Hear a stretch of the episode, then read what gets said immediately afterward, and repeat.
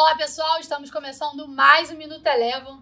Hoje, dia 3 de novembro de 2020, volta do feriado aqui no Brasil e dia de eleição presidencial nos Estados Unidos.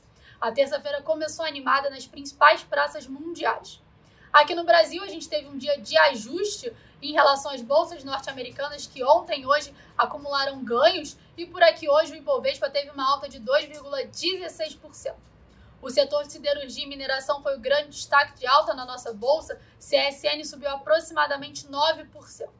Quem também foi destaque positivo foram as ações da IRB, que subiram 4,2%, com os investidores aguardando a divulgação dos resultados da companhia, que sai agora à noite.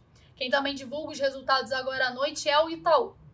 Passando para o cenário lá fora, o grande destaque hoje ficou por conta da disputa eleitoral nos Estados Unidos. Os, mercado, os mercados norte-americanos seguem animados, aguardando aí o resultado da eleição, que pode demorar um pouco, lembrando que grande parte dos votos foi feito de forma antecipada via correio e que pode levar um tempo para os votos serem computados. O S&P 500 e o Nasdaq encerraram o dia de hoje com alta de 1,8%.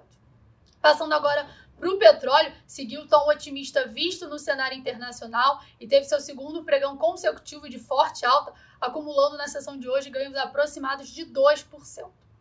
Já passando para o dólar aqui no Brasil, ele teve um desempenho descolado do dólar frente aos seus principais pares pelo mundo. Por aqui, o dólar encerrou a sessão com alta de 0,4%, cotada a R$ 5,76, com os investidores ainda cautelosos em, em relação ao cenário fiscal e político aqui no Brasil.